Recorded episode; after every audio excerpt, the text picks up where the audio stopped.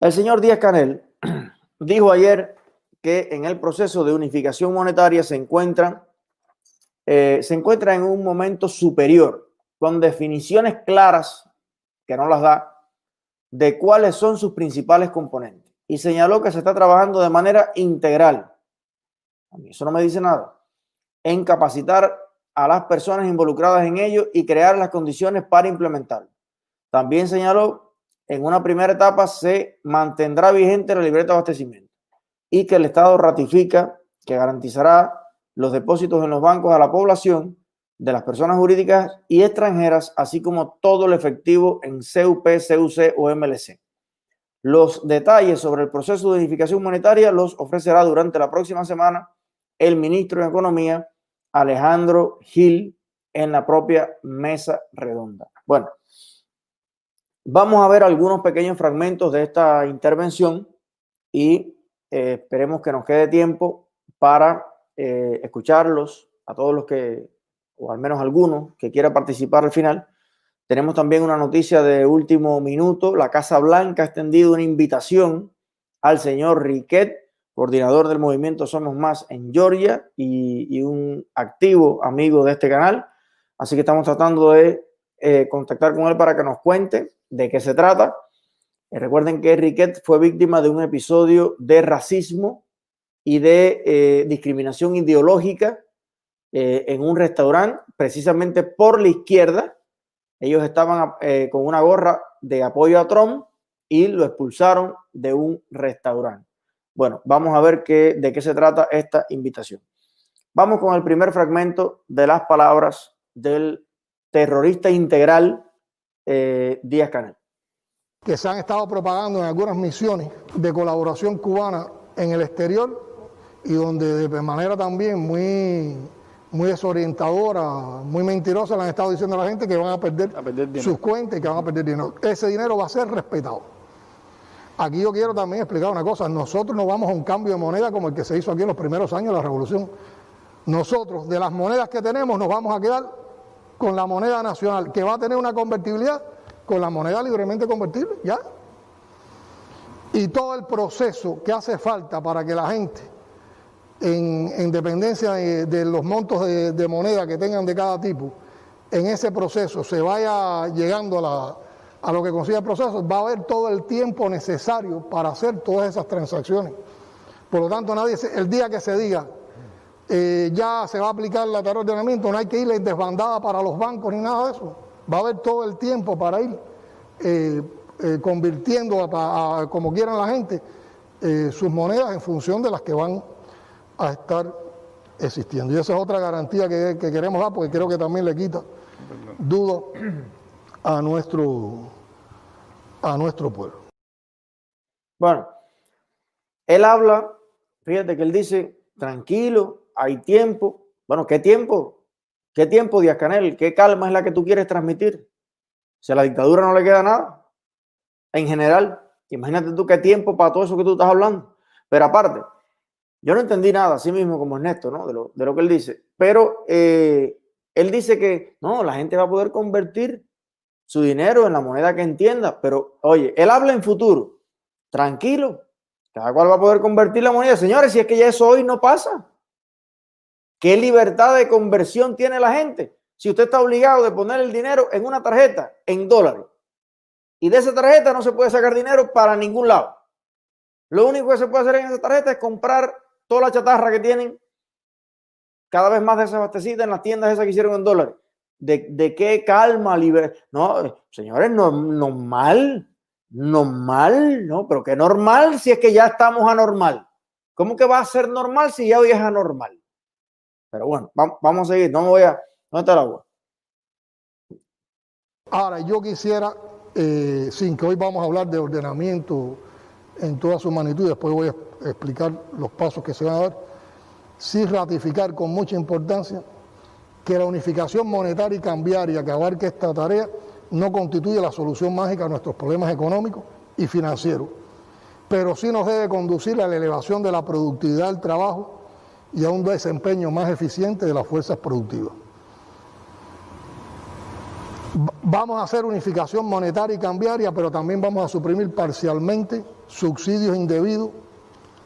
Va a desarrollarse esta tarea también con una reforma salarial, con una reforma en las pensiones y con una reforma de precios. Y hay una interrelación entre todos esos aspectos y no se puede evaluar uno por separado del otro. Bueno, vamos a ver otro fragmento porque tenemos varios fragmentos, vamos a ir anotando y al final sacamos la, las conclusiones. Vamos, dale. Se ratifica en los conceptos de la tarea de ordenamiento que nuestro socialismo excluye como política la aplicación de terapias de choque a los trabajadores. Por lo tanto, aquí nadie ha quedado desamparado. Y está previsto, si alguien quedara en una situación eh, de vulnerabilidad con la aplicación de la tarea de ordenamiento, la manera en que se le va a apoyar y la manera en que se le va a ayudar. Y ratificamos también aquí responsablemente que se preservan las conquistas fundamentales de la revolución, como son la salud, la educación gratuita, que además están consagradas en nuestra constitución. Queremos también, pues sabemos que es una de las mayores preocupaciones que tiene la población, que en una primera etapa se mantendrá vigente la libreta de abastecimiento como un mecanismo que asegure el acceso de la ciudadanía a la compra de artículos básicos en condiciones de déficit de oferta y proteja contra las intenciones de acaparamiento y especulación. Por lo tanto, nadie tiene que tener preocupación con eso. O sea, como mismo hemos, eh, como mismo hemos trabajado en la etapa de COVID y por la libreta como mecanismo regulador, hemos vendido otras mercancías que no tienen que ver nada con la canasta con la canasta Y después sí tendremos que ir evolucionando ya cuando nuestros mercados tengan otras situaciones, cuando avance un grupo de relaciones económico-financieras en el país para ir suprimiendo la libreta, pero en una primera etapa se va a mantener. Bueno, es importante que él habla aquí, dice que nadie se preocupe, que en caso de que alguien caiga en una situación de vulnerabilidad, están previstas las formas de asistir a esas personas. ¿Qué significa vulnerabilidad, en primer lugar? Para mí, prácticamente el 100% de las personas dentro de Cuba están en, situación de vulnerabilidad. ¿Cuánto más vulnerable tiene que ser un cubano para que el Estado lo reconozca como que tiene situación de vulnerabilidad? En los países normales en el mundo, las personas que viven con menos de 5 dólares ya son pobres, con menos de 3 son extremadamente pobres. Entonces el cubano que vive con menos de 1, en general, ¿en qué situación está? Todos esos viejitos que no tienen que desayunar, que comer, que gozar, que se le están cayendo los dientes, que están mal alimentados, que, no pueden ni moverse, que no pueden subirse una guagua porque ni, ni los jóvenes alcanzan a subirse a codazo y a, y a, macetazo. Todas esas personas que se pasan el día eh, al resistero del sol o al resisterio del sol, como decían allá los campesinos, ahí lloviendo y de todo para coger un paquete de galletas que al final no alcanzan, ¿en qué situación están? Todos los viejos que van a la farmacia a buscar una aspirina, una pastilla para presión y que no la encuentran, ¿en qué situación están? Todos los niños que se van sin desayunar todos los días a la casa, las madres que salen en estos canales, que eso es lo que no le gusta a ellos. Ese es el terrorismo mediático que no le gusta a Lagarde y no le gusta al otro. La cantidad de madres cubanas con sus hijos en brazos que están denunciando precisamente la profunda situación de vulnerabilidad en la que se encuentra. No, pero ellos están esperando que el primer cubano sea vulnerable. Díaz Canel dice que en caso, en caso hipotético, eh, no va a pasar, pero eh, digamos, eh, vamos, vamos a poner un supuesto, que un cubano está en una situación vulnerable, tenemos la manera y la forma, ¿qué manera? ¿Qué forma? O sea, este, estos son los únicos dirigentes políticos del mundo que se dan el lujo de hablar tres horas en una mesa redonda y no ser absolutamente claros en nada. Y ahora, claro, fíjate, ellos están, ellos están asombrados con el desastre de la democracia de los Estados Unidos, que uno siempre tiene el dilema, porque la democracia y la libertad va a criticar el sistema político y de todo, y uno dice, bueno, ahora vivo en democracia, no me voy a privar yo de criticar lo que yo entienda, de opinar, de, participar en el debate, porque usen mis palabras para fortalecer la, la eh, propaganda de la dictadura. Uno está navegando entre dos aguas, porque una cosa es la política de los Estados Unidos o de España o de México o de Perú, que tiene sus altas y bajas y que tiene su debate interno, y otra cosa es lo que pasa en Cuba, que no tiene nada que ver con nada del resto del mundo, ¿no? Ellos se, se asombran. Bueno, cuando termina la comparecencia de Donald Trump o de Pelosi o de Biden en un medio aquí, en, inmediatamente, hasta por la madrugada, están todos los canales, todo lo eso, debatiendo lo que pasó. Gente a favor, otros en contra, otros buscándole la quinta pata al gato. Yo me pregunto, producción, hágame el favor, busque después de la comparecencia de ese señor en la mesa redonda, ¿cuántos canales cubanos abrieron debate sobre eso? Ah, no, busca seriamente, no me, no me mires así. Entra a internet, pon en Google cuántos medios en Camagüey, en Las Tunas, en Isla de la Juventud, llamaron a personas de diferentes partidos, hombre, mujer, eh, quimera, musaraña, y empezaron a preguntar, ¿qué le pareció? No, yo creo que lo que habló fue Fifiaca. Ah, bueno, está bien, ¿no? Otro del Partido Comunista. No, nuestro jefe dijo que, ¿dónde está el debate sobre todo este oscurantismo del que habló Díaz Canel?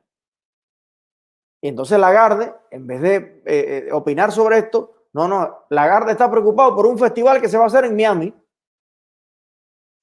Lo que le preocupa a los sensores culturales esto de Cuba no es la situación de Cuba. No, no, el tema es que allá en Miami se va a hacer un festival. Señores, en Miami hacemos lo que nos dé la gana. En Miami, en Madrid, en Suecia, se puede hacer lo que uno le dé la gana. A los cubanos nos gusta hacer festivales, pues festivales hacemos. Qué bueno que aquí si queremos hacer un festival, lo hacemos. Contra Mao Zedong, contra Kim Jong-un, contra... Lo, hacemos. Como también se hacen festivales contra Donald Trump y marchas contra Biden. Y porque esa es la libertad, señor. Allá es donde usted no puede hacer nada. ¿Dónde están los periodistas saliendo, analizando, criticando, cuestionando? ¿Tú viste lo que hacen aquí en los debates, no? Ponen el, el sensor de la verdad ese y buscan los datos de las cosas que se dicen, a ver qué fue verdad, qué no fue verdad, qué no fue inexacto. Vamos a ver las mentiras de Díaz Canel en la televisión cubana. ¿Dónde están? Bueno, antes de seguir, vamos a hacer un paréntesis. Ah, bueno, entonces vamos a cerrar porque queda un solo fragmento de lo que habló eh, Díaz Canel y vamos con eh, nuestro amigo Rique, que ya lo tenemos en línea. Arriba. Cuando hicimos el estudio de trabas, que aquí explicamos también un momento, y, y que se, en el concepto de la estrategia económica y social está en cada uno de los temas que se ha analizado, cómo eh, destrabar cosas, solo la tarea de ordenamiento destraba la mayoría de los temas que hay en la economía. Mire usted, este es el nuevo aporte. Ya pasamos por el avestruz, la piña, la justicia, la tripa, de todo. ¿eh? Ven, estudio de trabas. Estudio de trabas. Es la nueva. Yo no sabía que eso existía en política eh, o, o, en ciencia de las economías. El estudio de trabas. Vamos a preguntarle después a los economistas en qué consiste eh, de manual eh, filosófico, económico, un estudio de trabas. ¿no? Y entonces con el reordenamiento ya se van las trabas, pero ¿cuántos reordenamientos han existido en Cuba? Desde el 84, proceso de no sé qué, ahora sí, vamos a sobre cumplir todo porque ya es la eliminación de los errores y las tendencias negativas. Y reformaron la constitución y ahí Fidel y ahora sí, ahora sí. Este año ya el esfuerzo decisivo, el perfeccionamiento empresarial, el estímulo en divisa y la autonomía de la eso no, pero después ahora los lineamientos los lineamientos del partido van a poner en orden toda la estrategia, la política del Estado, concebirlo. Se me monta el Hassan. Otro personaje. Ahora no, ya eso no. Ahora es las metas del desarrollo para el 2030. Ya se nos olvidaron los lineamientos, el proceso de rectificación de errores y tendencias negativas y toda la... El, no. La Objetivo de Desarrollo 2030. Bueno, pues eso es Objetivo de Desarrollo 2030, Objetivo de Desarrollo 2030, Radio, Prensa de los Objetivos, ya nos olvidamos del, del Objetivo de Desarrollo 2030. Caí, Un poco de lo mismo. Caímos entonces en la Constitución. debate sobre la constitución, porque ahora sí el pueblo es el que va a decir cómo es que va a ser aquí en todos los barrios, en todas las masas, en todos los comités, en todos los chivas del ministerio, la chivatería, todo el mundo reunido. Corren ríos de tinta para abajo, corren ríos de tinta para arriba, se reducen, se resumen los comentarios, ya, nueva constitución. Ahora lo que hay que hacer es hacer valer esto, lo que está aquí, Bueno, termina todo eso, nada. No hay inversión, no hay progreso. Los jóvenes se siguen yendo. Las carreteras todos los días más malas, todos los días menos comida, todos los días más negligencias médicas, todos los días más desastre, más decepción, más de todo. Bueno, vamos entonces a hacer un estudio sobre, ¿cómo era? Estudio de trabas. Estudio de trabas se llama. Y ahora entonces el estudio de trabas se resuelve con el reordenamiento. Bueno, como parte de ese estudio de trabas, se va a realizar una intervención quirúrgica en el cráneo de todos los dirigentes del Partido Comunista graduado Añico López y se le va a extraer un tumor que existe en la cabeza que se llama eh, manifiesto comunista y que ese tumor, manifiesto comunista, envuelve un burro, un plátano burro. Se le va a extraer el manifiesto comunista con el burro adentro. Y eso, claro, la sangre no circula correctamente. Cuando usted cierre todo eso ya, suture, pero no se lo cierren como, como la embarazada que le hicieron la cesárea o como el señor que, le, le, lo cosieron y, y, se murió enseguida. Suturen o sí, háganselo así. No sé, usted interprete. Y cuando ya se les traiga a la mayor cantidad de cubanos posible el manifiesto comunista que está obstruyendo la normal comunicación neuronal dentro de la cabeza, usted va a ver cómo fluye la economía, fluye la, eh, todo, fluye la, educación, fluye la salud, fluye eh, todo lo que tiene que fluir. La, yo no sé por qué Díaz Canel pierde tiempo, empleados públicos, pierde años para saber cómo eliminar las trabas del comunismo. El comunismo tiene una sola traba, él mismo. Usted quita el comunismo y abre una democracia y ya está. ¿Qué trabas tiene el comunismo? El mismo per se. Esa es la traba más grande que tiene el, comunismo.